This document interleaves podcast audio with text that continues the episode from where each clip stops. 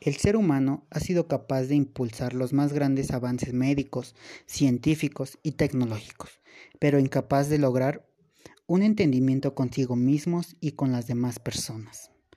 Esto se debe principalmente a que su conducta no se ajusta al desarrollar dichos adelantos, ya que recibe mayor información de la que puede retener.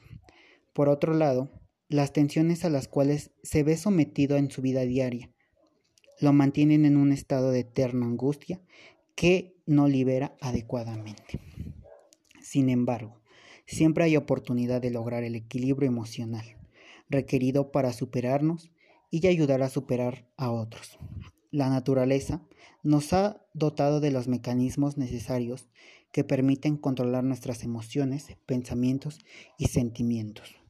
Así, modificando conductas, podemos transitar por la vida con optimismo, felicidad y decisión para lograr nuestros objetivos deseados y apoyar a las demás personas a cumplir sus objetivos. La forma más sencilla de afrontar un desafío y vencerlo es con una sonrisa. Hola, soy Eric Flores Hernández de la Universidad Interserrana del Estado de Puebla, Chilchocla, del semestre del segundo cuatrimestre de la licenciatura de Administración y Negocios. Como bien sabemos, el hombre es un animal pensante que posee diferentes habilidades y capacidades. Pero te has preguntado o te has puesto a pensar cuáles son estas habilidades más a fondo. ¿Crees que todos tenemos estas habilidades? ¿Crees que ser empático es bueno? Para empezar, vamos a mencionar acerca de estas habilidades. Como bien sabemos, una de ellas es el autoconcepto, autopercepción, nuestras fortalezas, debilidades, autoestima, empatía y congruencia. Todas estas son del comportamiento humano. Te doy la bienvenida a esto y escucha detalladamente. Primero que nada, el autoconcepto y autopercepción hace referencia a la capacidad de percibirse a nosotros mismos, de decir quién es realmente o quién creen que soy. Pero te has puesto a pensar quién eres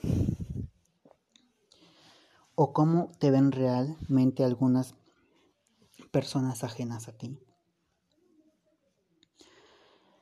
En ocasiones te pones a pensar diferentes puntos de vista, ya sean buenos o malos, pero primero conócete, ámate y luego formarás tú mismo tu propio autoconcepto y tu propia autopercepción. Cuando pensamos lo peor de nosotros, nosotros mismos, estamos siendo una persona de baja autoestima.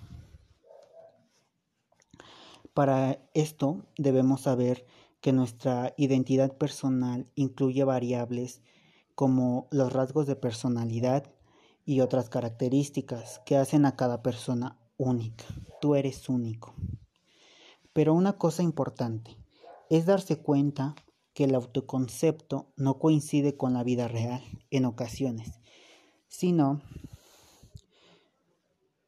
con la vida que nosotros mismos nos creamos.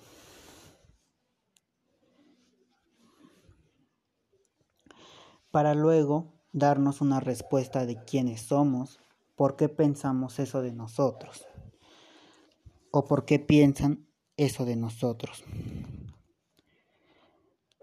¿Somos realmente las personas que nosotros creamos ser, las que nosotros decidimos ser?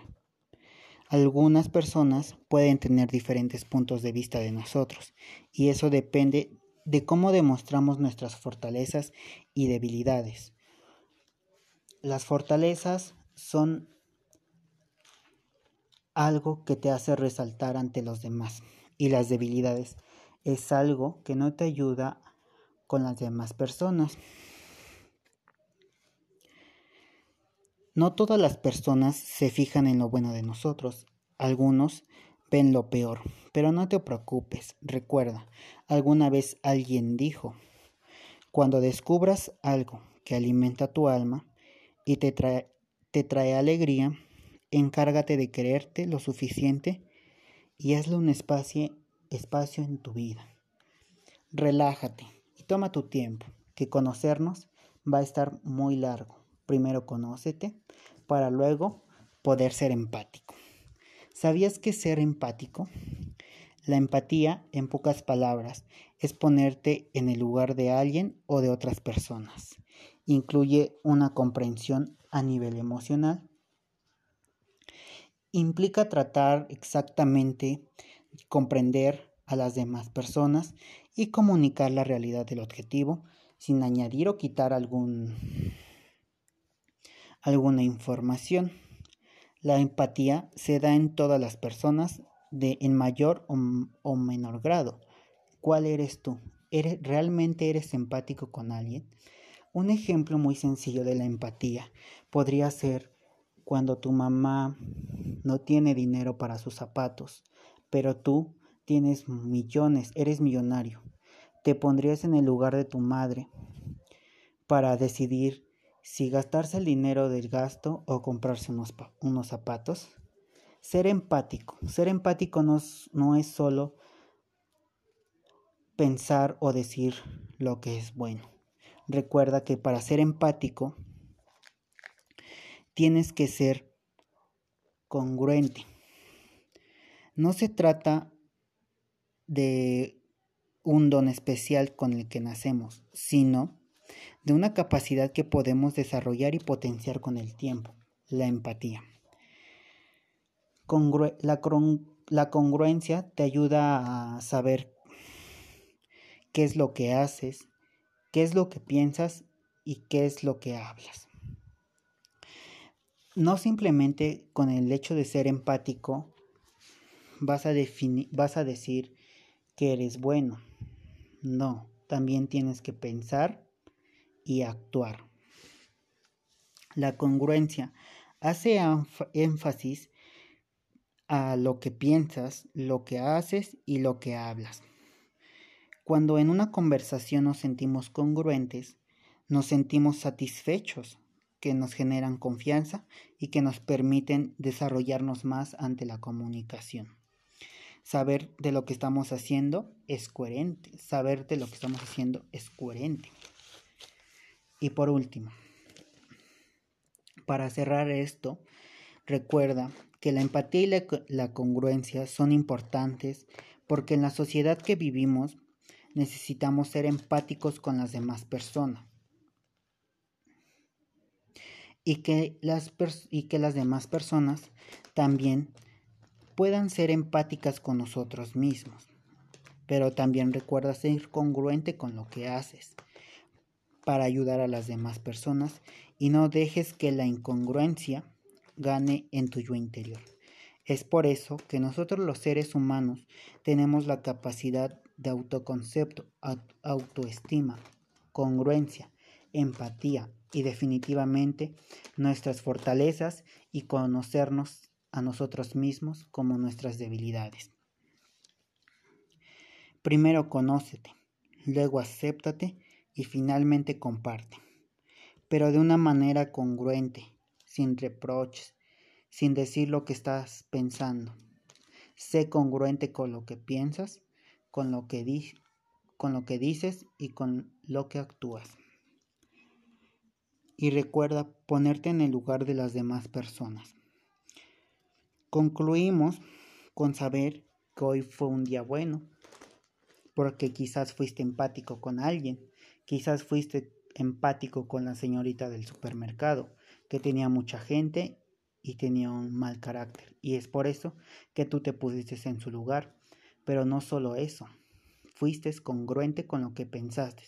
Pensaste en que la señorita tenía mucho trabajo. Y recuerda, nos amamos y nos gusta compartir con los demás. Sonreír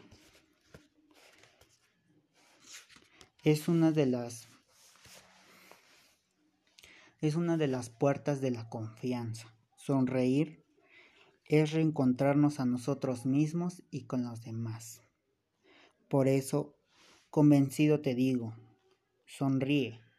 La vida es alegría. Gracias.